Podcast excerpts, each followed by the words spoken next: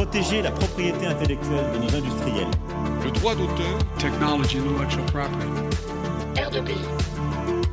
R2PI, le podcast de la propriété intellectuelle. Chers auditeurs, chères auditrices, bienvenue sur R2PI, votre podcast de propriété intellectuelle. Ici, on parle de pays, on en parle entre amis, mais surtout, on vous en parle.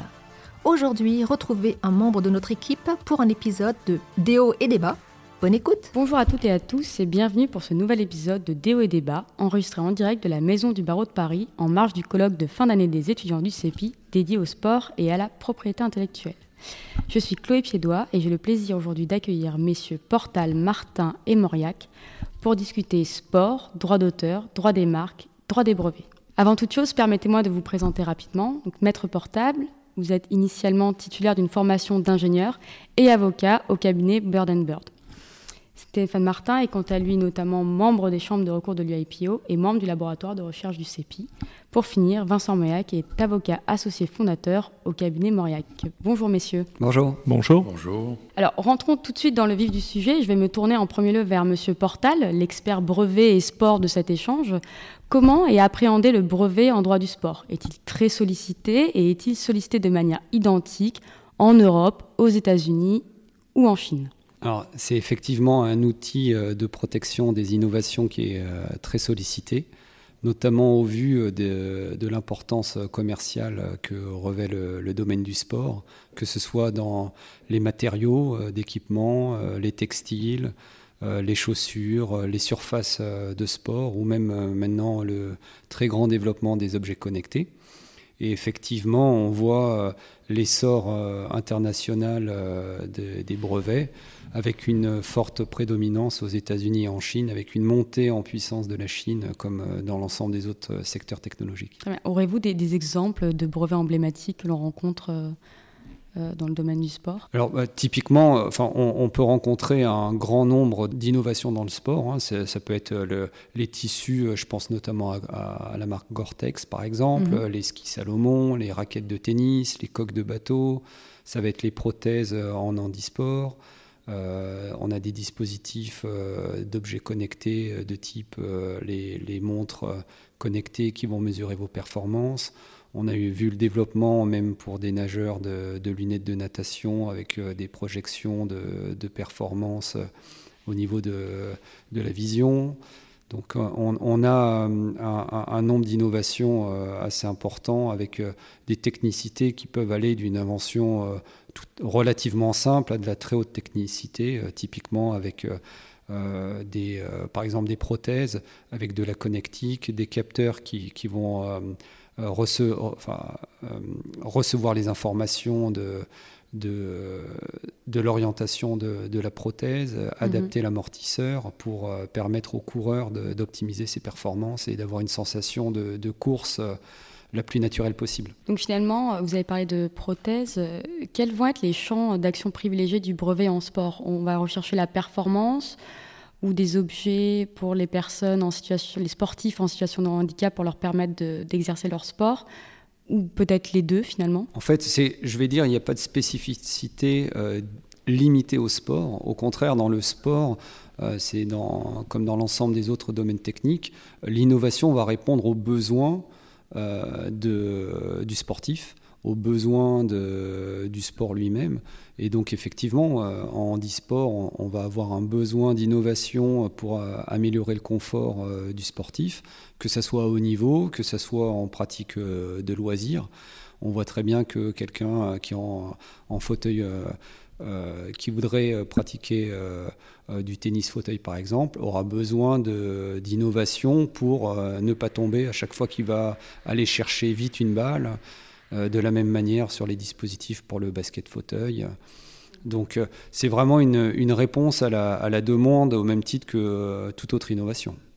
Et, d'ailleurs, juste pour compléter, on voit le, dépôt de brevet est une chose et la commercialisation de, l'objet qui est protégé par le brevet est autre chose on voit effectivement souvent des dépôts de brevets avec une innovation, comme dans d'autres domaines, qui en fait ne voit pas d'exploitation commerciale parce qu'elle ne répond pas soit à un besoin, soit, ça intervient trop tôt dans, la, demande commerciale. Et, donc, il n'y a pas de succès commercial derrière. D'accord. Donc, on est souvent dans, dans la recherche de performance euh, dans le domaine du sport. Euh, le fait qu'un objet qui soit porteur d'un brevet, qui permettrait de gonfler, d'améliorer sensiblement la performance du sportif, ne pourrions pas rapprocher cela de la triche ou même du dopage lorsque, par exemple, des baskets qui vont être porteurs d'un brevet, qui vont permettre un appui plus favorable aux sportifs, vont lui permettre d'avoir des résultats plus impressionnants que ses autres concurrents. Le sportif, dans ce cas-là, n'est-il pas trop avantagé? Il faut prendre en considération déjà euh, ce que l'on considère comme réellement du dopage. Le dopage, ce sont des, euh, règles euh, d'interdiction de produits, de matériel, donc qui sont déterminées par les fédérations, et donc il va lister ce que le sportif n'a pas le droit de faire.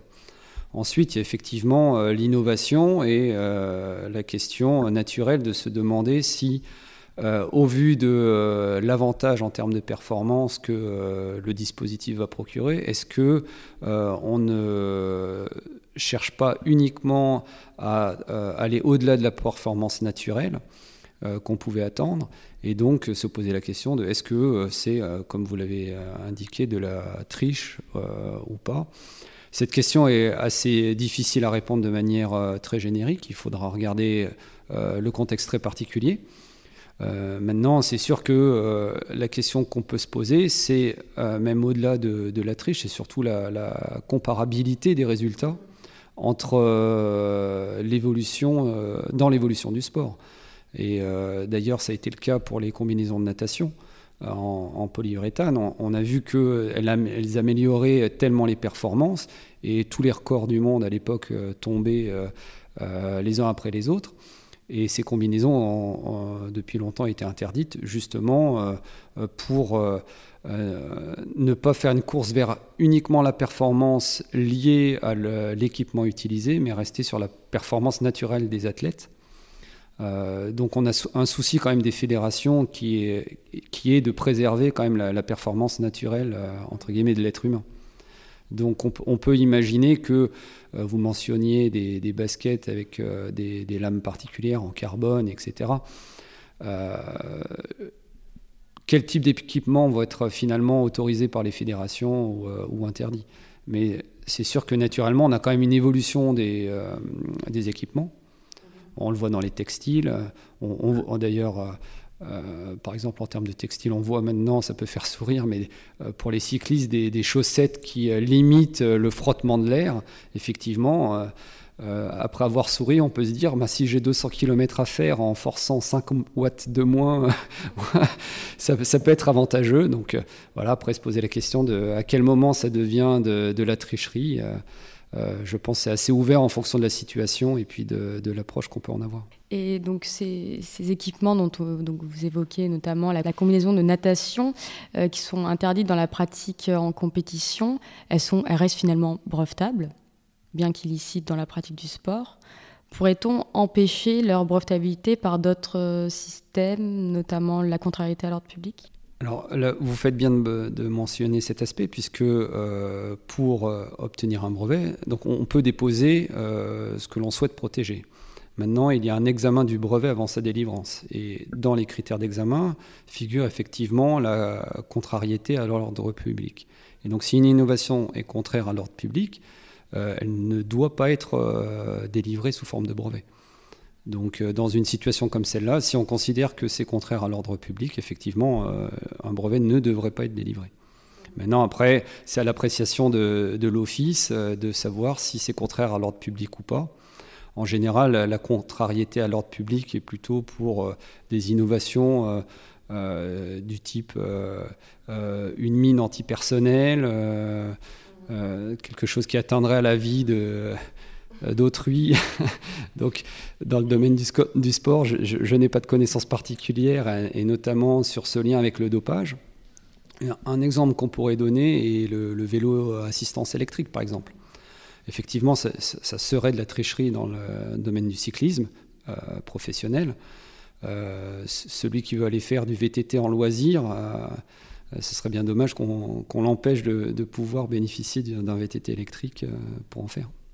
Et le fait d'avoir des innovations brevetées dans ce domaine-là stimule l'innovation et la compétition entre concurrents, et donc euh, va euh, favoriser le développement euh, d'innovation, puisque si vous avez un, fabricant de, cycles qui va proposer un vélo électrique, son concurrent va essayer de, proposer la même chose. S'il y a un brevet du premier concurrent, bah, le deuxième doit essayer de contourner ce brevet, améliorer plus, trouver d'autres idées pour développer ses propres innovations. Euh, et qui soit totalement indépendante du, du premier. D'accord. Donc en finalité, euh, l'objet booster de performance auto, qui va être autorisé et celui qui va être interdit, ça ne relèvera pas du droit des brevets, mais des fédérations sportives. Donc c'est complètement déconnecté. Euh, exactement, c'est complètement déconnecté de ce point de vue-là. Euh, le sport est un domaine euh, très attractif, vous l'avez dit en introduction, un secteur économique plutôt porteur. Le contentieux doit y être important, non? Effectivement, c'est un domaine dans lequel on retrouve du, contentieux. Alors, pas forcément en masse par rapport à d'autres secteurs comme la pharmacie ou les télécoms, où là on a vraiment une multiplicité de, contentieux assez importante. Maintenant, le, comme vous l'avez dit, le le, sport est un domaine économique très important et euh, on voit un nombre de contentieux assez important, assez important euh, que ce soit en France, aux États-Unis euh, et même très récemment devant la nouvelle juridiction unifiée du brevet. On a des contentieux qui, qui concernent aussi le domaine du sport avec des, panneaux publicitaires pour les matchs de foot, pour les stades de foot et, des, justement des vélos électriques. On revient toujours au vélo électrique. Exactement. c'est d'actualité. C'est la mobilité euh, qui va être bientôt connectée. Euh, pour faire le lien avec euh, l'intervention de M. Stéphane Martin, pourriez-vous nous dire si la gestuelle du sportif ou bien encore les méthodes d'entraînement pourraient être saisies par le droit des brevets? Alors très difficilement, surtout en Europe, puisqu'on ne peut pas protéger euh, juste des, concepts intellectuels. Le brevet est là pour euh, satisfaire un besoin industriel. Et euh, si l'on veut schématiser, c'est de répondre à un problème technique par une solution technique, avec une réelle application industrielle. Donc si on ne peut pas justifier de cette application industrielle, on ne peut pas obtenir un brevet. En revanche, aux États-Unis, les règles sont un peu différentes et on a pu voir euh, des, brevets qui peuvent être déposés euh, ou même obtenus dans des, euh, dans des méthodes justement qui, qui, pourraient avoir attrait à, de, l'enseignement ou de, mhm. ou de l'expertise sportive. Très bien, merci beaucoup. Avec plaisir. Je vais me tourner vers M. Stéphane Martin. Donc Stéphane, vous êtes intervenu ce jour sur la gestuelle dans le sport et, la, et le droit d'auteur, notamment. Pourriez-vous, dans un premier temps, nous expliquer de quoi euh, il en retourne lorsqu'on parle de gestuelle? Ce qui me vient naturellement en tête, ce sont les célébrations des footballeurs. Je suppose qu'il y en a beaucoup d'autres. Pour revenir sur la gestuelle, oui. Euh, ce ne sont pas d'ailleurs seulement les célébrations individuelles ou collectives, euh, mais on peut penser à tous les sports où vous avez un aspect esthétique important, une chorégraphie de mouvement. On peut aller de la gymnastique, de la gymnastique rythmique et sportive, on rajoute des ballons, des des rubans, euh, mais aussi au dressage, où là, vous avez un cavalier, un cheval qui essaye de reproduire euh, dans un certain nombre, euh, dans un certain ordre des. Donc voilà, c'est tous ces sports où la performance, eh bien, elle est aussi évaluée par un jury qui va évaluer l'aspect esthétique de votre, de votre parcours. Très bien. Alors le droit d'auteur ne peut protéger les règles du jeu, ceci n'emporte pas de problème. Mais la jurisprudence refuse également la protection au titre du droit d'auteur des représentations de matchs d'équipe, notamment en ce qu'ils seraient contraints par des règles du jeu. La solution est-elle la même pour les sports de type danse ou encore patinage artistique, dont l'exercice, s'il est entouré de règles restent empreintes sans doute d'une grande liberté dans leur réalisation. Oui, alors pour revenir sur la question euh, des sports comme le football, le rugby, euh, euh, d'abord l'intuition est très importante. en plus, ce ne sont pas des normalement, si tout se déroule normalement, c'est-à-dire sans interférence ces sports comme euh, le rugby, vous n'en connaissez pas l'issue, vous n'en connaissez pas le déroulement, vous n'en connaissez pas. Et d'ailleurs, c'est ce qui fait la beauté de ce sport, parce que si on savait qui va gagner, ou dans quel ordre les buts seraient marqués, il y aurait beaucoup moins de spectateurs qui seraient euh, à la fois dans les stades et euh, chez eux devant la télé.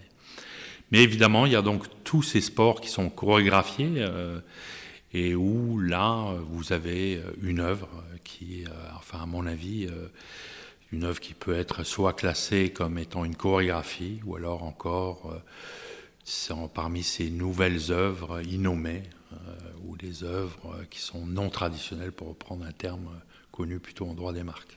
Mhm. Donc c'est la scénarisation qui va permettre... Euh, c'est justement la, scénarisation, le, fait que c'est chorégraphié, c'est-à-dire avec un début, une fin, un enchaînement de, de mouvements et puis euh, souvent aussi lié avec un autre élément, comme euh, ça peut être de la musique. Euh, et donc, par exemple, en patinage, vous le, vous le voyez régulièrement, vous avez toujours de la musique dans l'épreuve, la dernière épreuve, qui est donc l'épreuve libre. Donc finalement, dans un sport d'équipe, c'est l'aléa du, du, sport qui va en, enfin, empêcher en quelque sorte euh, la protection? Oui, c'est euh, les aléas du, euh, oui, du déroulement, c'est-à-dire vous n'avez pas de script. Et donc les gestes sont des gestes qui, qui vont dépendre du déroulement du match. Mais qu'en serait-il du coup d'une danse improvisée? Bien, la danse improvisée, c'est une, une, succession de, de mouvements et donc, en autant hein, qu'on respecte des conditions de forme, notamment, euh, et les conditions probatoires, euh, mais là, vous avez une succession de gestes qui, eux, sont des gestes euh, qui, sont, qui relèvent d'un. Selon, selon la matière, selon le, domaine. Si vous prenez par exemple une danse, vous avez des championnats de danse acrobatique, et eh bien c'est cette succession de mouvements qui euh, individuellement ne sont pas plus protégeables d'ailleurs mhm. qu'au football, mais qui créent euh, l'œuvre. D'accord. Mais comment différencier le geste, la séquence de gestes, ou encore ce qu'on pourrait appeler une chorégraphie exclusivement technique, opérée seulement pour réaliser le geste nécessaire à marquer le point, à gagner le match, par exemple, du geste artistique protégeable? Alors selon moi, le geste, si je devais le, le comparer, euh, n'est pas une œuvre en soi. Euh, pour moi, le geste et ce que sont les mots à la littérature, c'est un vecteur d'expression. Donc individuellement, le geste, si vous prenez par exemple le, triple axel du patinage euh, artistique, vous avez une phase d'élan et puis une phase de rotation et donc une réception. Eh bien, ce geste-là ne constitue pas une œuvre. Pour moi, c'est un mot mais euh, pour la danse. Euh, mhm. pour, euh, donc à partir de là, mais c'est la succession de ces gestes-là qui va créer l'œuvre chorégraphique. Donc finalement, plus le sport est limité d'un point de vue gestuel pour sa réalisation, je pense notamment au lancer de poids ou à la course, moins la gestuelle sera protégeable.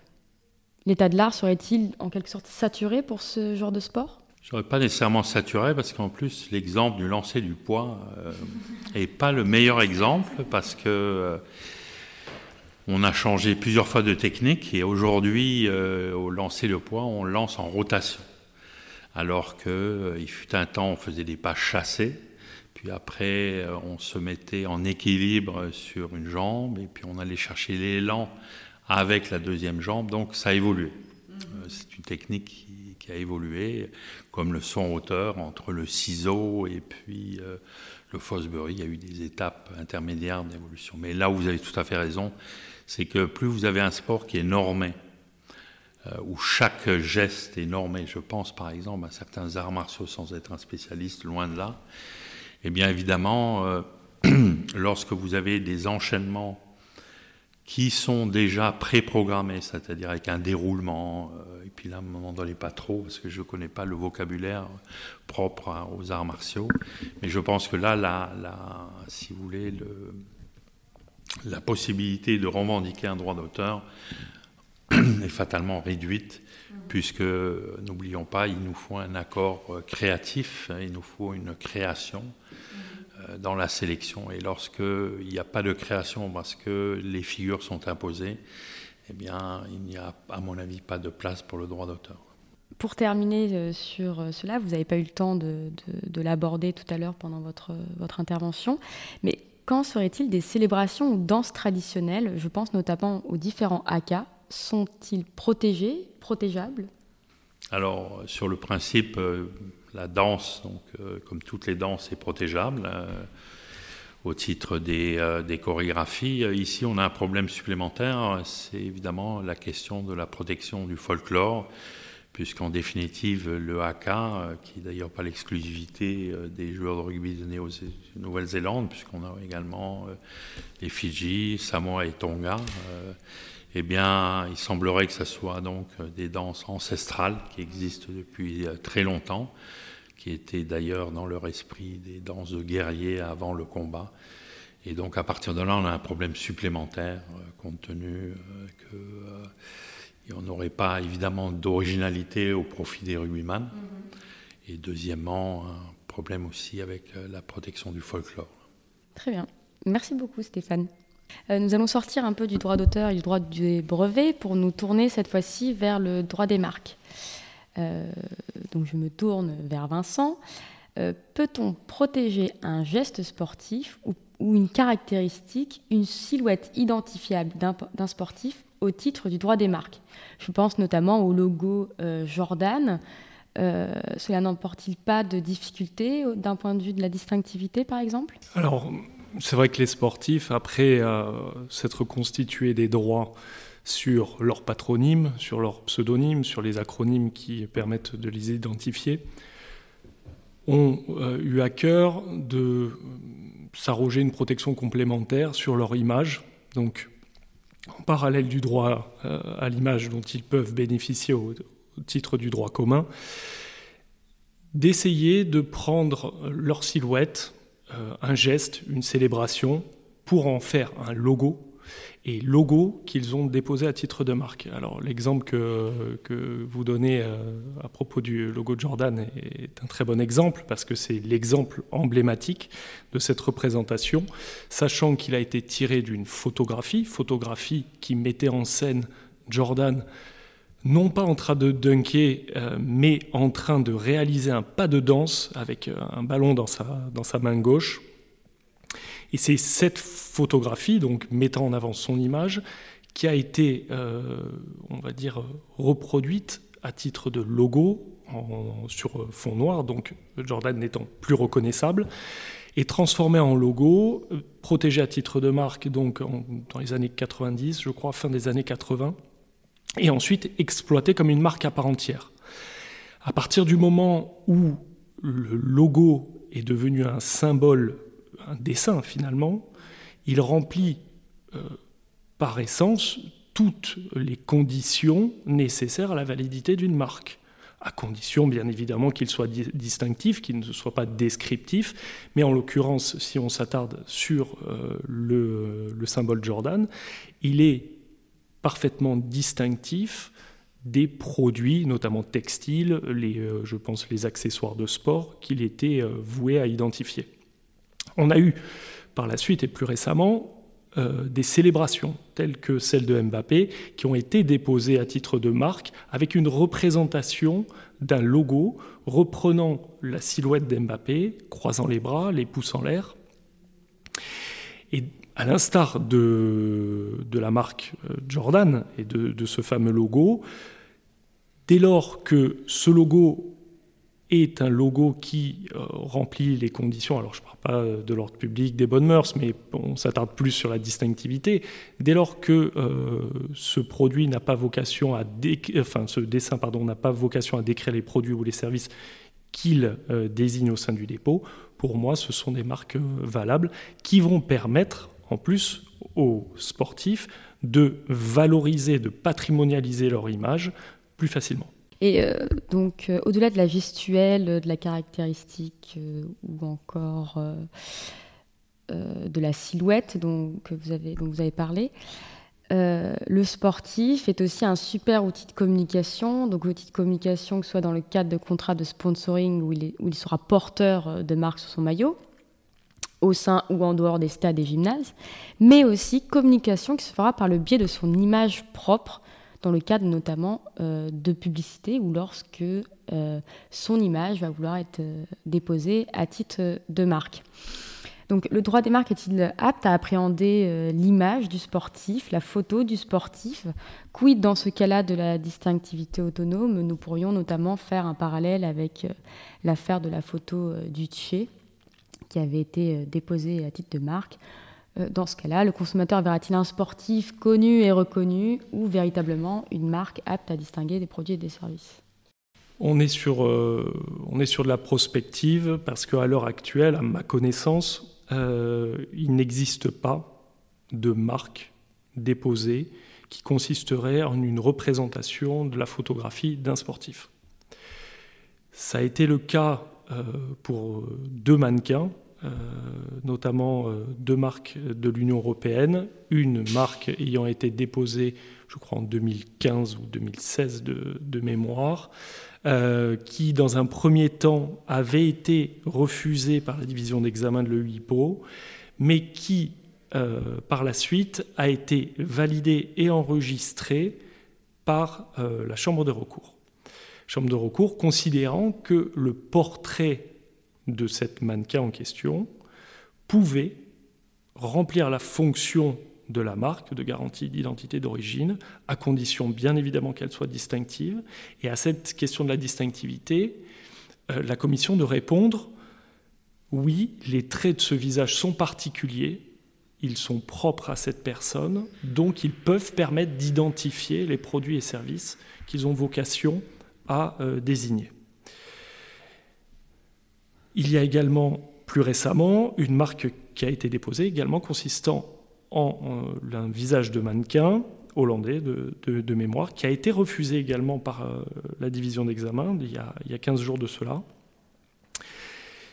pour des questions justement de distinctivité, considérant qu'un portrait ne pouvait pas remplir la fonction de garantie d'identité et d'origine de la marque parce que cette représentation n'était pas distinctive des services, alors services précis de la classe 41, des services liés à l'activité de mannequinat.